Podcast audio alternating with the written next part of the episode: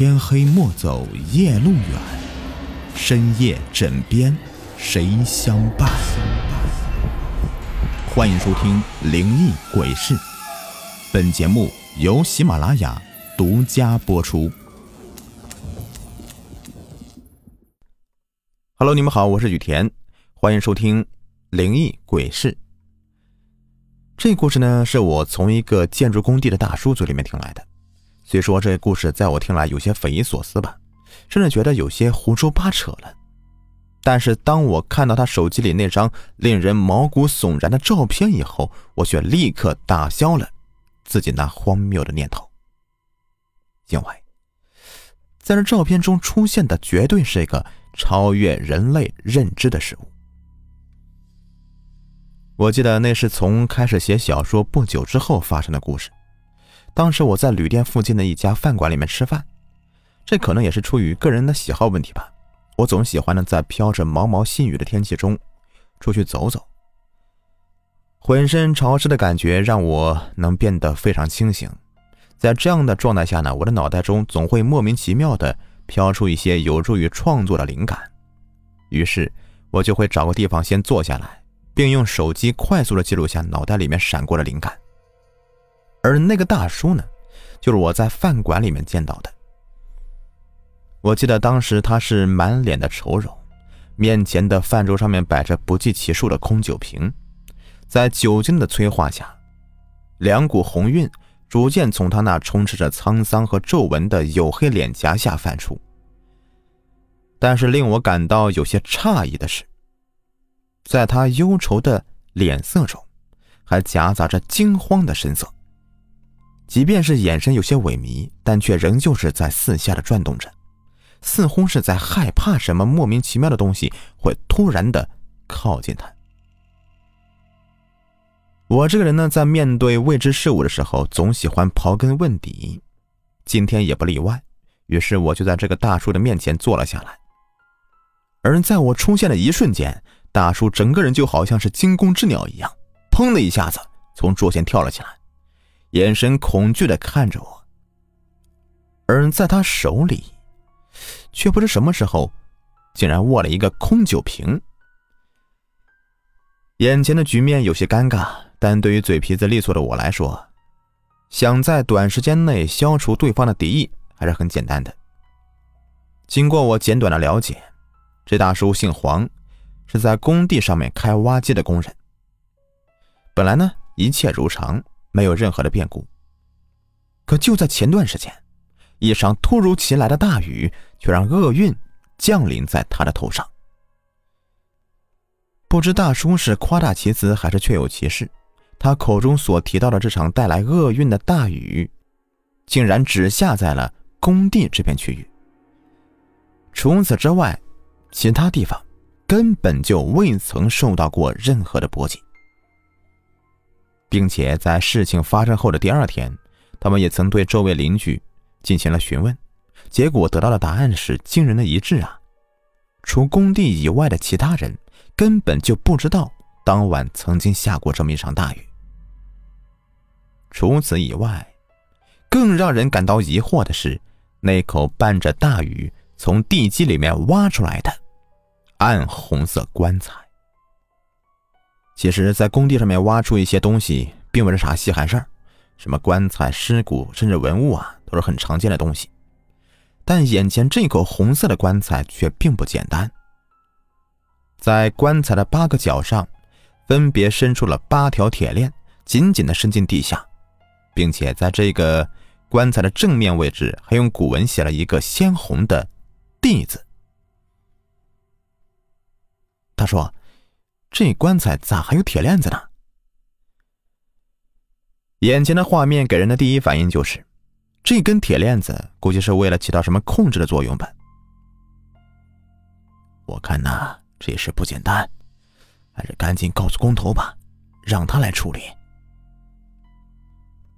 大叔给工头打了电话，但工头当时正在 KTV 唱歌呢，才没心思管这些呢，所以啊，就让他们先把棺材从地里面刨出来。然后找个地方给先搁着。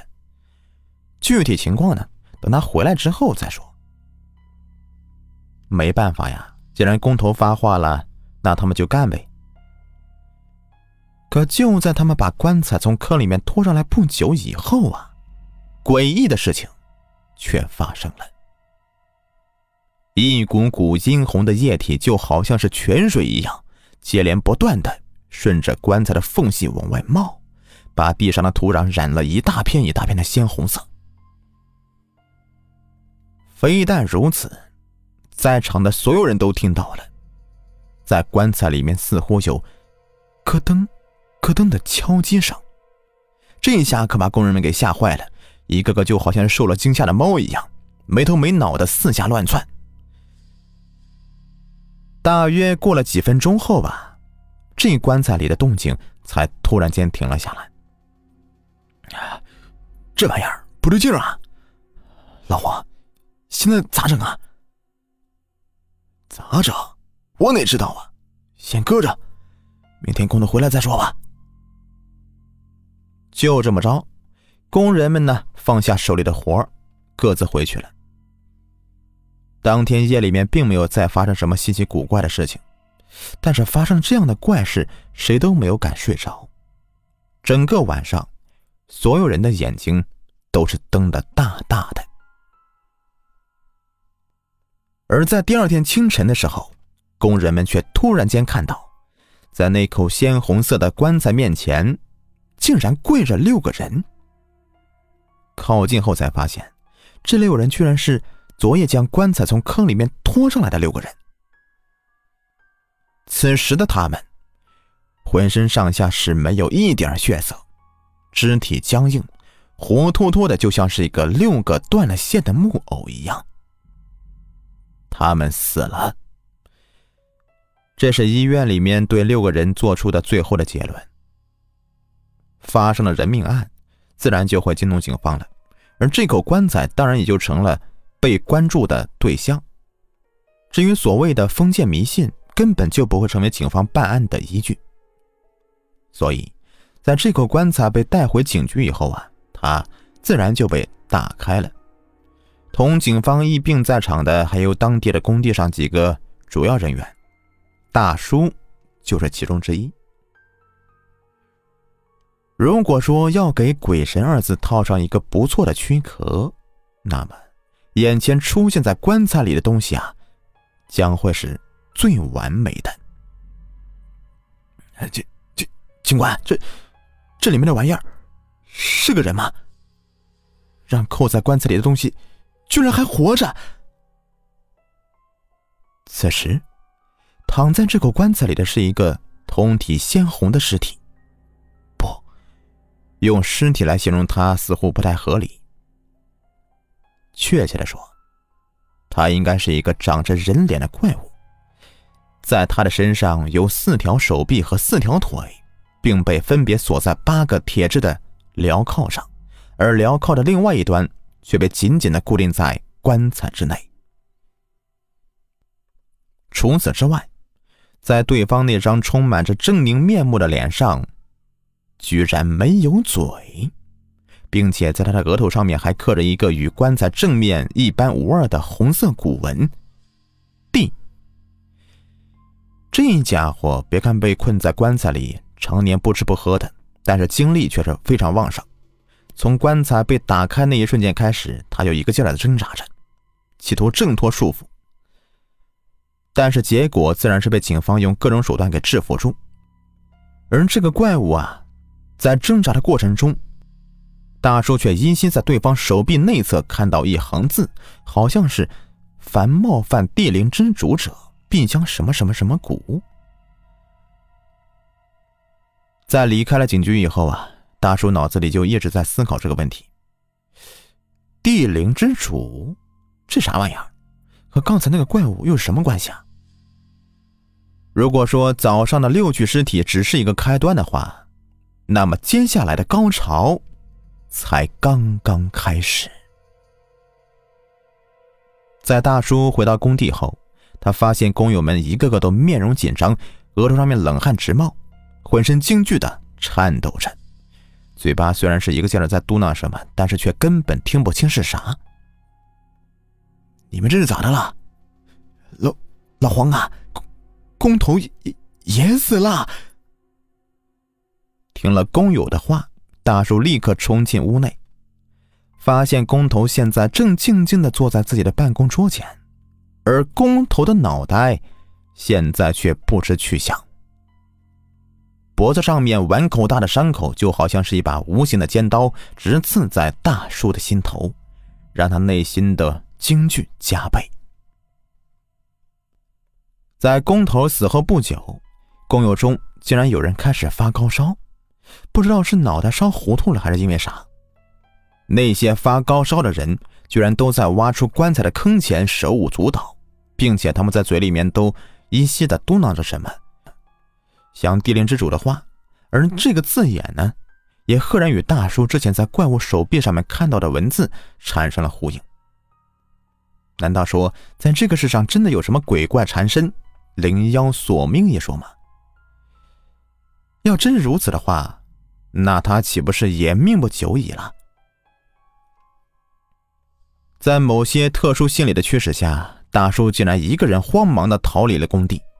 具体之后发生什么事情，大叔自己也不太清楚了。毕竟他已经好多天没有回过工地了。而在这段时间里，大叔也曾经找过专业的人问过有关于工地上发生的一切究竟是怎么回事。原来，大叔他们从地里面挖出来的棺材名为地灵棺，是专门用来培养地灵的棺材。而地灵呢，顾名思义，就是这片地域的灵主，掌管着附近的一切，大至风云变幻，小至花草树木。通俗点说呢，就是。呃，其实与这个养小鬼以及鬼曼童非常类似的，但是地灵的存在却恰恰与后者相反，它是专门用来祸害人的。谁家附近有地灵，谁家就会走背字，霉运是高高挂起，干啥啥倒霉，并且呀，这玩意儿还会祸及对方的子孙后代。这玩意儿就是培养的方法很简单。就是从对方的祖坟里面抽出一根遗骨，然后用地灵血。这个地灵血呢，制作方法就不能详谈了啊。用这个血浸泡七天，待骨质的骨纹内浸入地灵血后啊，便将其封进八口陶瓷或者是棺材，并在八个孔洞外置铁锁镣铐。在这个工作都完成了以后啊，就可以将其埋到死对头的家附近。接下来要做的就是等待了。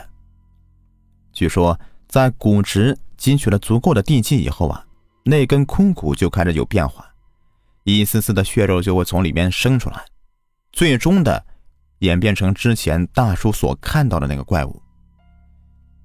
这里面到底是用了什么原理？恐怕连现在的科学都无法给出合理的解释吧。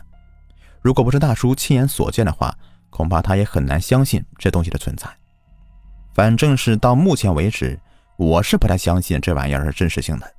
毕竟呢，一张照片也代表不了什么。而因为在地灵的培养罐中并没有什么具体的诅咒对象，所以只要是生活在地灵所处的地域内的人呢，多少都会受到一些影响的。小则诸事不顺，大则家破人散。这也就是为什么这片土地这个住户是越来越少了。最终不得不沦为施工现场的原因。按照大叔嘴里面所说的话来进行推测，那些涉及到了此次挖地灵的人呢，恐怕都遭遇到了或大或小的灾难。而这位大叔呢，自从我那天回来以后，就再也没有见过了。具体他是否还活在世上，我也不得而知了。而我后来呢，还曾经去过一次大叔口中所提到的那个施工地。一年多时间了，他居然还是处在施工停滞的状态。